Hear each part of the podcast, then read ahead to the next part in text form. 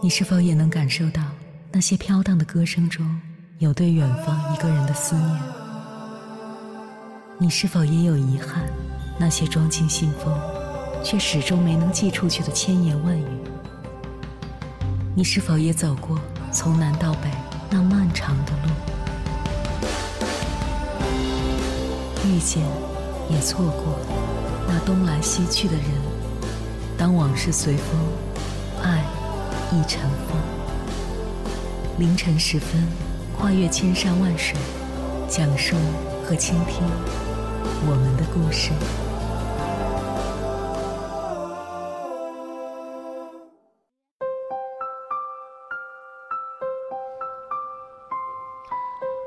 欢迎回来，各位夜行者，这里是正在直播的中国交通广播，千山万水只为你。深夜不孤单，我是迎波，绰号鸭先生。我要以黑夜为翅膀，带你在电波中自在飞翔。感情这种事儿，并不是说一方付出越多，两人的感情就越稳固，而是要双方都付出，且付出在对的地方、需要的地方。一方自我感动式的付出，往往就是天平失衡的开始。也是在给往后的关系埋下裂痕。无论是谈恋爱还是经营婚姻，始终靠的不是一个人飞蛾扑火的付出，而是靠两个人细水长流的互动维系。接下来，千山万水只为你，跟朋友们分享的文章名字叫《放弃自我感动式的付出，才能收获爱》，作者明和。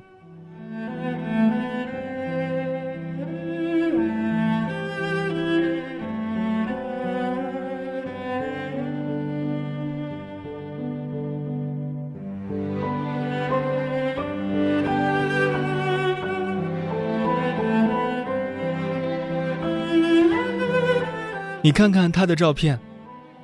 Jerry 眼中的他，说的是婚姻中的第三者。照片上的女性看上去四十多岁，耳朵、脖子、手上的首饰一样也没有缺，化着淡妆。虽然长相并不是那么突出，但因为打扮得体，人显得很精致。我就不明白了，他哪点比我好？Jerry 的确比第三者年轻，学历也更高。但是，因为多年心思主要在家里，疏于自我形象管理，人比实际年纪显老。还不止于此，因为她看不上丈夫干活，大小事情都包了，长期的过度劳累和透支，导致丈夫回家也得不到她的什么好脸色。Jerry 的故事几乎遍地都是，妻子为一家人操碎了心。但是男人貌似不是那么领情，反而和家外面那个自私自利的女人好了。就拿这个第三者来说，社交圈广泛，有空就去跳舞。Jerry 的丈夫不仅经常陪她玩，还给了她十万块钱。而 Jerry 为了给孩子省学费，不仅没向老公要钱，还让自己的爸妈在贴。知道了这些，我们就能理解。Jerry 的苦瓜脸和怨气从哪里来了？我宁愿不要你做我妈妈。孩子在前几天一次冲突中说出这种话的时候，Jerry 几近崩溃。他觉得这些年为了这个家的付出都失去了意义。Jerry 是一个传统意义上的好妻子，为这个家庭也付出了很多，但是很遗憾，不仅老公不领情，连孩子都很叛逆。他所处的状态，我们都很熟悉。如果不是你，我怎么可能在这种鬼地方来生活？你就不会给妈妈省省心吗？你看看妈妈这么辛苦，为了啥？狼心狗肺的东西，只顾自己。一个人为家庭去付出，难道也有错吗？当然没错。任何家庭的良性运转，都是需要用心经营的。但区别在于，你是否因此心生太多怨气。我们鼓励那些愉快帮助他人的人，但如果你为他人付出很多，却觉得心有不甘和很多怨气，扎心的真相常常在于，你以为的付出，往往是你的自我表演。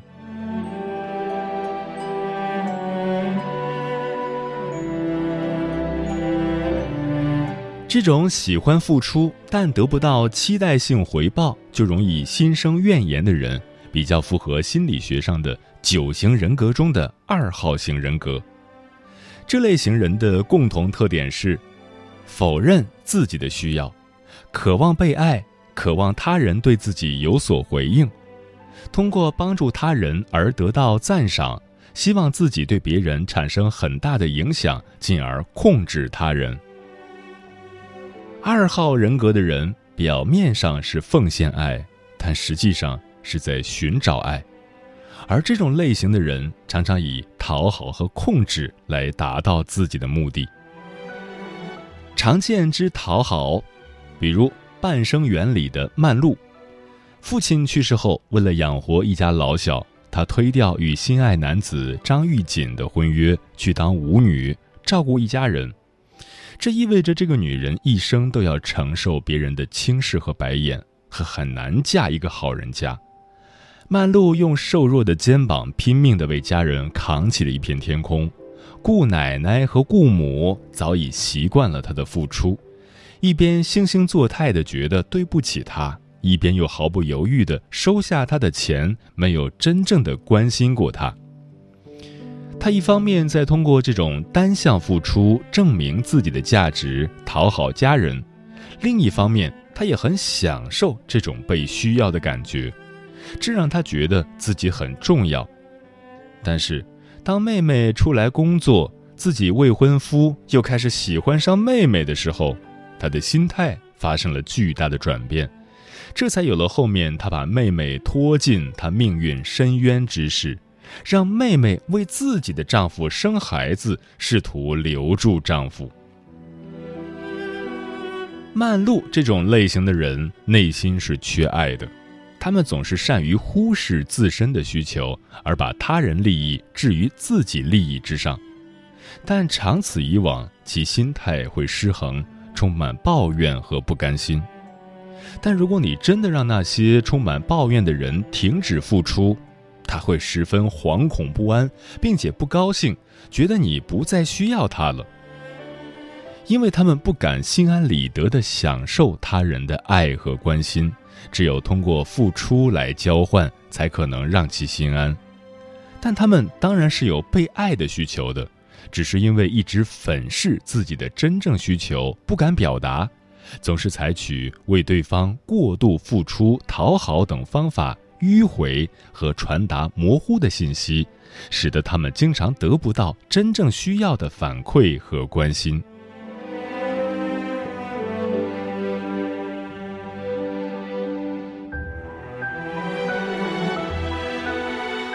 常见之控制，比如美剧《绝望主妇》里的 Bree，她是一个追求完美的女性，举止优雅得体，受人爱戴。饮食考究，家里任何时候都是纤尘不染，正直仗义，危难时刻总能出手帮助朋友。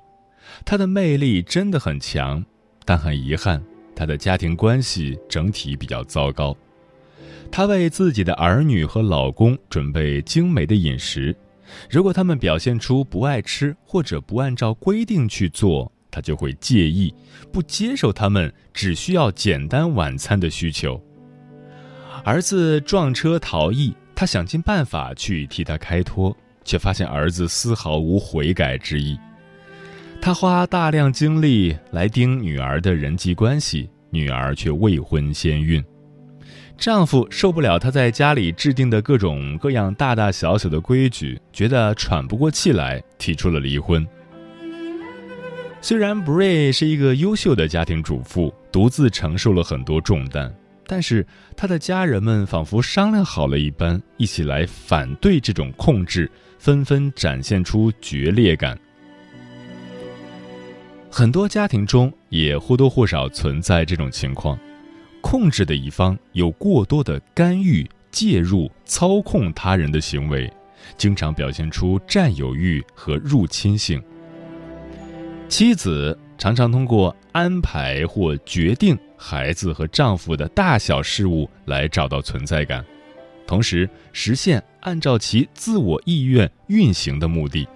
其不良影响就是，对方在甘于听从安排的时候，一切相安无事；一旦对方觉得不再甘心，或者这种安排非对方所需，冲突就会产生。付出的人常常落得费力不讨好之现状，同时因为这种隐含的不信任，对方的力量会被削弱，被操控的一方会显得越来越无用。比方说，过于不独立的孩子，对家庭事务甩手的丈夫。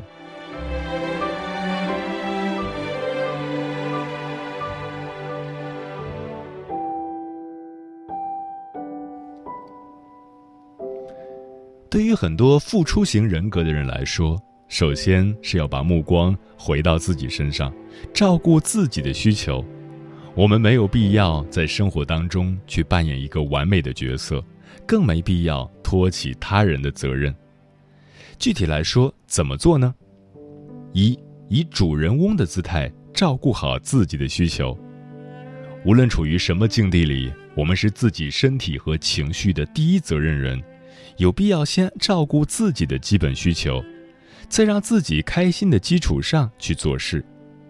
新手妈妈们出于对孩子的爱，经常睡不好、吃不好，特别容易希望给孩子们最好的。一旦其他家人做不到全心全意的时候，就很容易指责对方。但其实，如果我们一直让自己处于疲惫不堪的状态，自己的心情不会好。而对家人的怨言和指责也容易产生矛盾。累的时候给孩子叫外卖不会影响孩子成长，反而会让孩子开心。让笨手笨脚的丈夫来帮助做家务，也可以让他慢慢长大。舍得放手的妈妈容易培养出独立自信的孩子，偶尔偷懒的妻子也更容易得到丈夫的疼爱。二，在尊重对方意愿的基础上去为对方做事。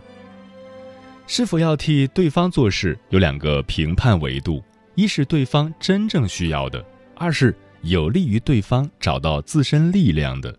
符合这些意义的，可以放心大胆去做。在家人遇到困难的时候，我们不一定要充当蜘蛛侠，马上就冲上去帮忙，哪怕这个事情我们非常擅长。我们需要在关心对方状态的情况下稍微缓一缓，选择信赖对方是有力量解决的。如果对方实在是解决不好，请等待对方寻求帮助的时候再出手。这样做的好处是，我们给予了对方探索自身力量的可能性，并且更容易提供对方真正需要的帮助。比方说，新手爸爸给孩子洗澡手忙脚乱，最忌讳的就是一边批评他一边帮助他。比较合适的态度是一边鼓励他，一边选择信任他能做好，并在他提出需求的时候给予建议和帮助。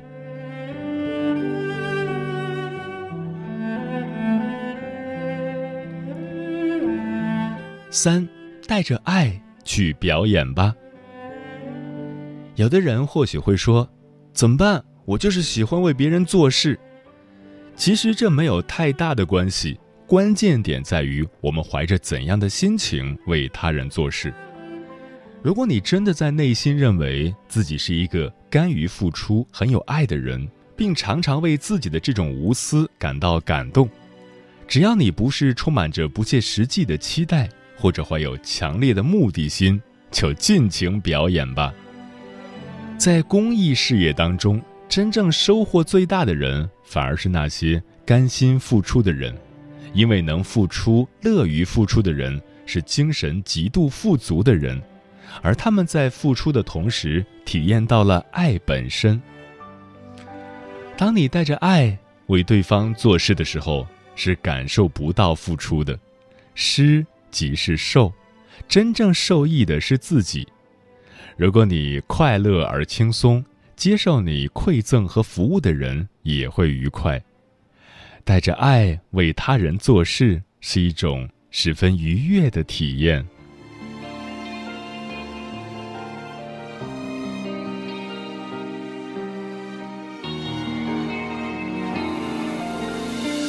整个深夜，将回忆小心封存，不可以不发生，最怕它又敲动心门。不该心动那牵肠折纸的吻，到如今一个人，竟还感慨余温，就最后关上灯，忧伤孤独灵魂，某些情绪在爱过后更深。你是我虚无缥缈的梦，如云烟似火种，在眼中不可触碰。可我胜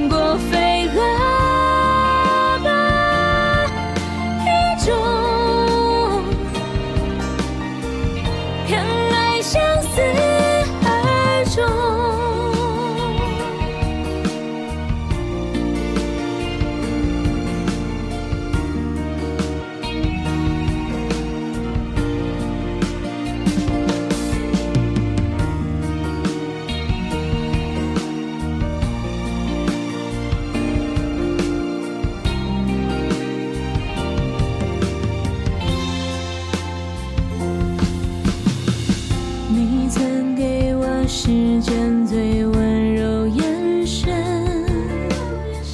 太坚定，太诚恳，犹如爱着世人的神。你也给我感情最决绝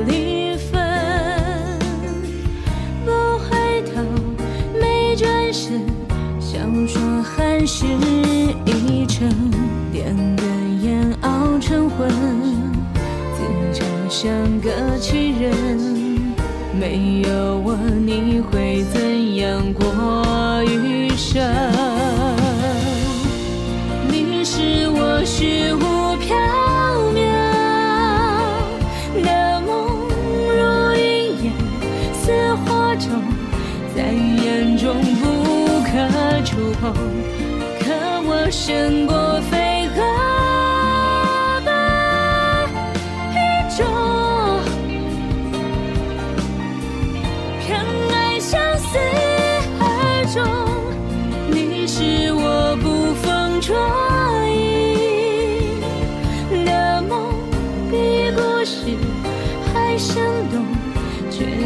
是自我感动。是我妄想与你度一生，才会一脚踩空。对于这种自我感动式的付出，你怎么看？美少女战士说：“本人已经听了无数个老公不喜欢老婆，老婆疯狂喜欢老公，自我感动无底线付出，生两个小孩，做家务，当圣母，结果老公下班了，宁愿坐在办公室发呆，都不想回家的婚姻惨剧了。”风林说：“这个话题让我想到了几年前外婆住院时，同病房的一个患癌症的老伯，他的女儿很心疼他，每天换着花样为他做很多自认为很好吃的食物。突然有一天，老伯对他女儿发火说：‘我最讨厌你这样了！这个东西如何如何好吃，那个东西吃了又是如何如何对身体好，你没看见？’”我现在连喝口水都困难吗？他的女儿被父亲的话震撼到了，意识到自己有多自私、多残酷、有多不孝。可以想象，他的父亲不知忍了多久，不得已才爆发出来。确实，有些爱是你以为你很爱，然后自己觉得至少我做了我就心安了；一个真正懂得尊重他人的人，必然会以平等的心态、平常的心情去面对所有人，不论他是幸运亦或不幸运，成功还是不成功。专吃彩霞的鸟儿说：“爱一个人最好的方式，应该是我心甘情愿的为你好。如果能够换回同样的真心，自然高兴；但如果没有，我也不会对你感到愤恨。”和为自己的付出感到后悔，只有这样，我们才能纯粹的去爱一个人，喜欢一个人，对一个人好，把握住付出的主动权，更要把握住内心的主动权，学会放下和接受，我们就能够活得更加坦然自信。林书润说：“人和人之间真的三观特别重要。”别再自以为是的来诠释自己有多重要，道不同不相为谋。你不会感同我的想法，别拿你的自负和理所当然当成自己的挡箭牌，那样只会让我觉得特别尴尬和讨厌。你觉得你是在帮我，在爱我，却不知道你只是在自我感觉良好和体现出让我嗤之以鼻的自我价值。如此种种行为只会让我觉得很无语。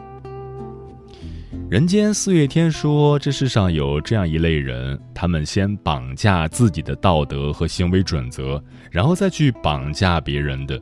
他们活在自己编织的世界里，按照自己分析得出的逻辑与人相处，不顾及对方的感受和反应。说白了，这是一种满足自己情感需求的自私自利。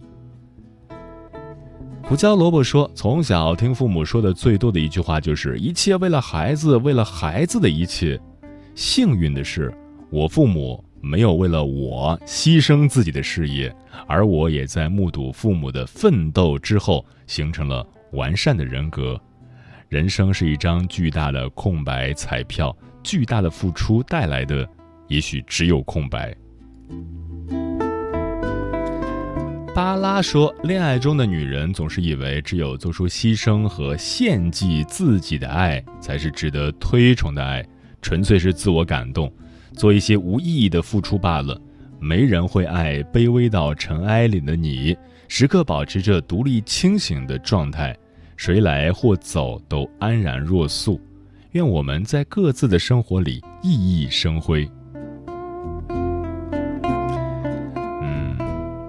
为什么我们之前一直提倡在爱他人之前先学会爱自己呢？因为一个爱自己的人才真正懂得怎么去爱别人。你知道自己的需求是什么，然后推己及人；你知道自己能付出什么，止损线在哪里，然后量入为出。你能对自己的决定和行为负责，所以即使付出之后没啥回报，也能安然接受。对自己负起责任，是对他人负责任的源头。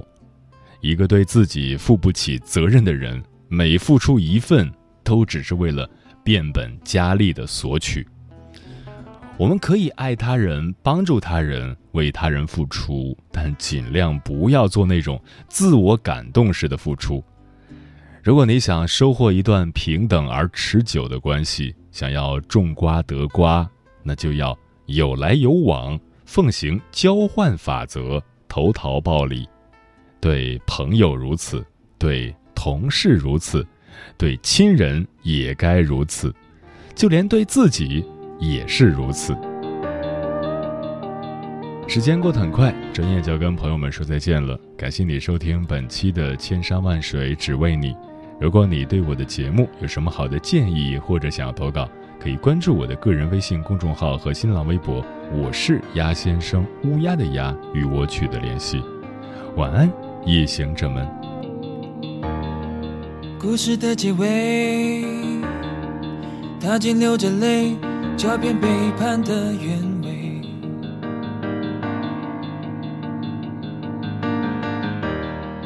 苦中有多美，却无法面对。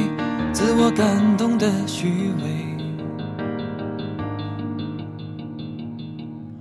就怪我多嘴。泄露自己的天真给是非。要吃几次亏，人才学得会对世界加强防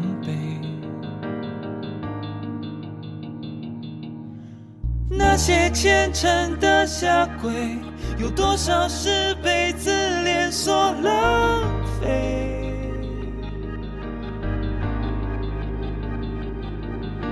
若此生难免这一回，便教会我余生享受枯萎。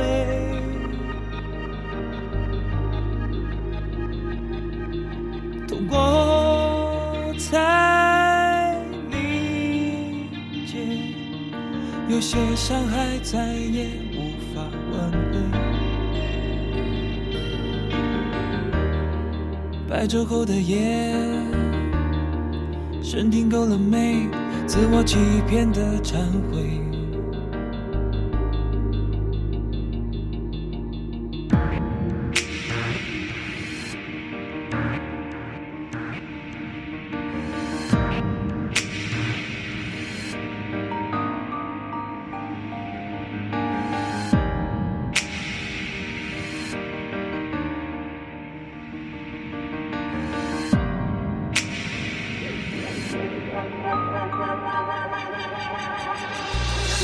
虔诚的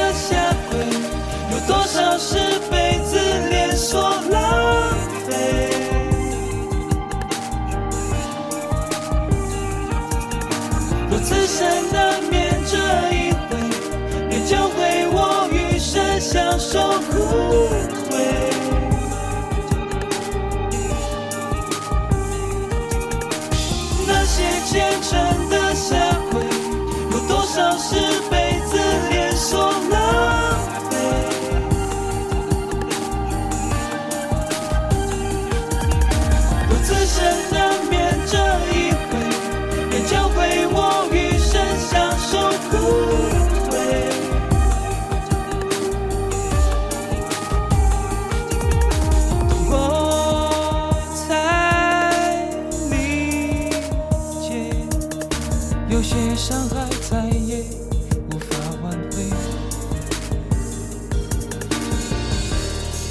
白昼后的夜，深听够了没？自我欺骗的忏悔。